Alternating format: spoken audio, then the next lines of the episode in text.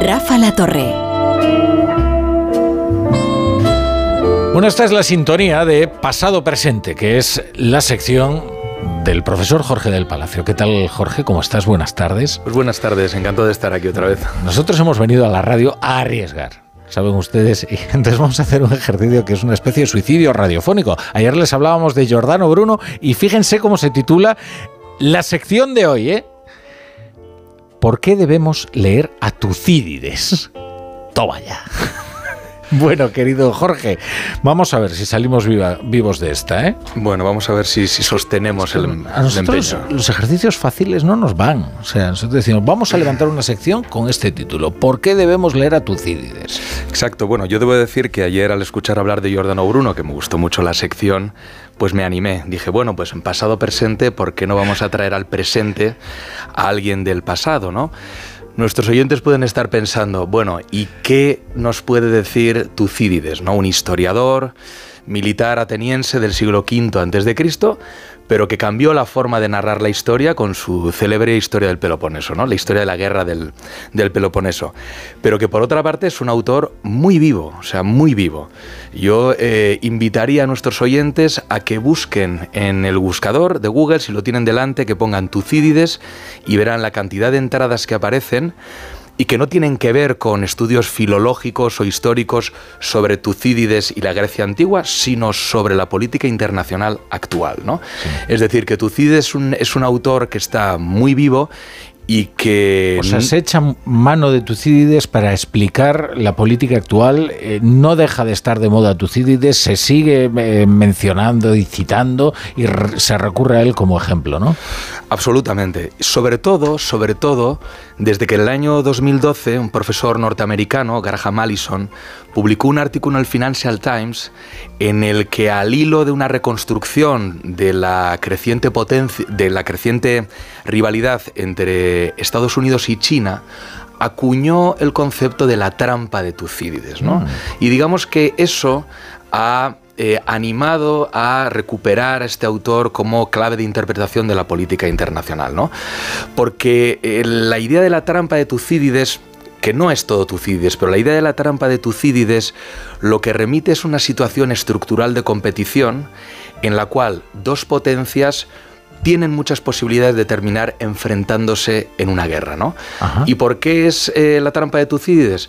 Porque lo que Tucídides cuenta en la guerra del Peloponeso precisamente es que el ascenso de Atenas como fuerza política es la que produce el miedo de Esparta, que era la fuerza hegemónica.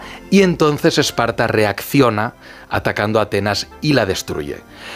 Pues Graham Allison lo que nos dice es que esto, lejos de ser una circunstancia que se circunscribe a la guerra del Peloponeso, él y su equipo de historiadores y de politólogos lo que hicieron fue reconstruir esta situación de competencia entre dos potencias, emergente y consolidada hegemónica, a lo largo de la historia y llegaron a la conclusión de que en 16 casos, 12 de, en 12 de esos 16 eh, casos se produce la guerra. ¡Hala! Por ejemplo, los más eh, conocidos, la guerra franco-prusiana, cuando Alemania desafía a Francia como potencia europea, o la Primera y la Segunda Guerra Mundial, en las cuales Alemania desafía el statu quo, ¿no?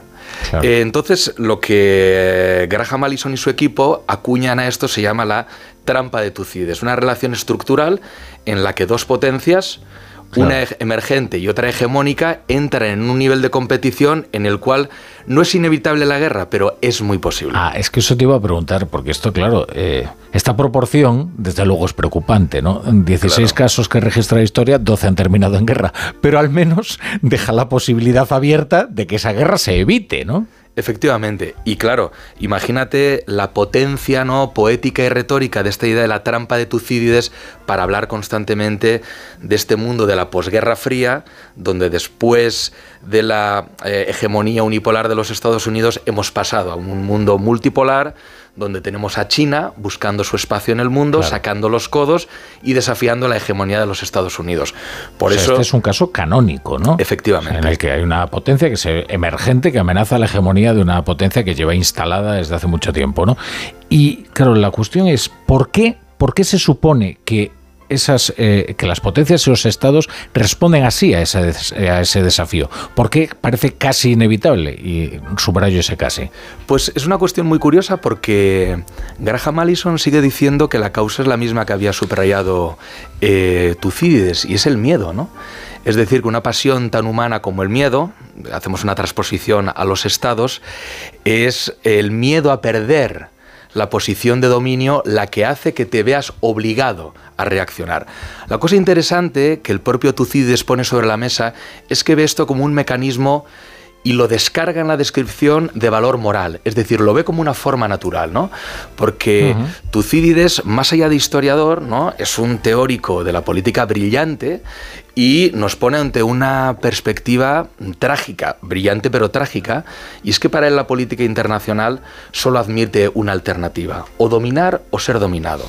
Y si tú quieres dominar, necesitas fuerza. Y ante esa perspectiva, la única respuesta posible es la agresión. Claro. O sea, luego decían que la real política era la de Kissinger. Yo creo que Tucídides era todavía más realista, ¿sabes? En cuestión de, de política, ¿no?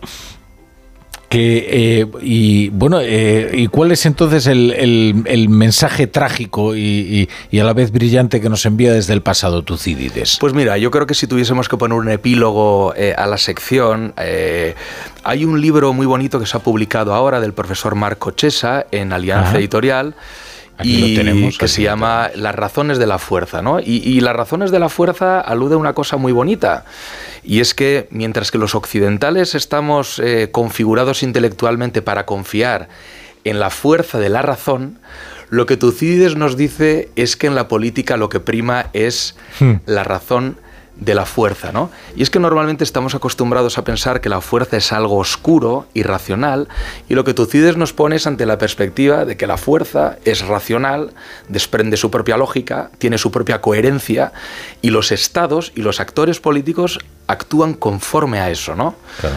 O sea, eh, según la lógica de Tucídides, ahora todos deberíamos temer por Taiwán bueno, debemos tener por Taiwán y también podríamos leer a la luz de Tucídides y la sección del diálogo de los melios lo que está ocurriendo entre Rusia y Ucrania también, ¿no? Donde unos reivindican principios de justicia y los otros el lenguaje de la fuerza. Porque Tucídides al final a los alumnos de relaciones internacionales les gusta mucho, ¿no? aunque sea un poco descorazonador, porque lo que te pones ante, la perspectiva de que entre lo justo y lo útil en política funciona lo útil, ¿no? entre el derecho y la fuerza, al final funciona la fuerza. O aún más trágico, eh, la justicia y el derecho, o sea, solo operan en igualdad de condiciones.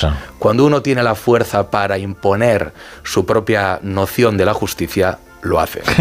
bueno, de hecho, el caso de Rusia también nos remite a esto, ¿no? Porque es una potencia en decadencia que de repente ve cómo a su alrededor se produce una presión militar que, se, va avanzando y que eh, para ellos supone una amenaza para su cosmovisión del mundo, ¿no? Y es el miedo otra vez, el miedo. es el miedo, es el miedo. Tucídides que era un... En Grecia, claro, él seguía la lección de los sofistas, ¿no? Y él diferenciaba muy bien entre las leyes, que eran convenciones históricas, y la fisis, ¿no? digamos, un principio vital inserto tanto en los hombres y las mujeres como en los estados.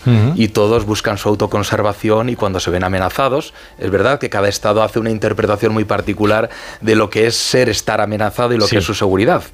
Pero recurriendo a eso, reaccionan. Bueno, pues yo creo que hemos superado la prueba, ¿eh? y era una prueba bastante complicada. Eh, qué interesante, Jorge del Palacio y su sección pasado-presente. Te espero aquí con nuevos retos radiofónicos. Bueno, espero, espero remontar la historia y no seguir yendo hacia abajo. Sí, sí, sí. Yo creo que ahí se ha quedado un poco inquieto el oyente diciendo, bueno, me parece que si de 16 casos, 12 han terminado en guerra y este es un caso canónico, la verdad es que las apuestas están un poquito decantadas. Pero bueno, en fin, eh, esperemos que eso no ocurra. Y en cualquier caso aquí lo contaremos. Eh, gracias, Jorge. Gracias a ti, Rafa.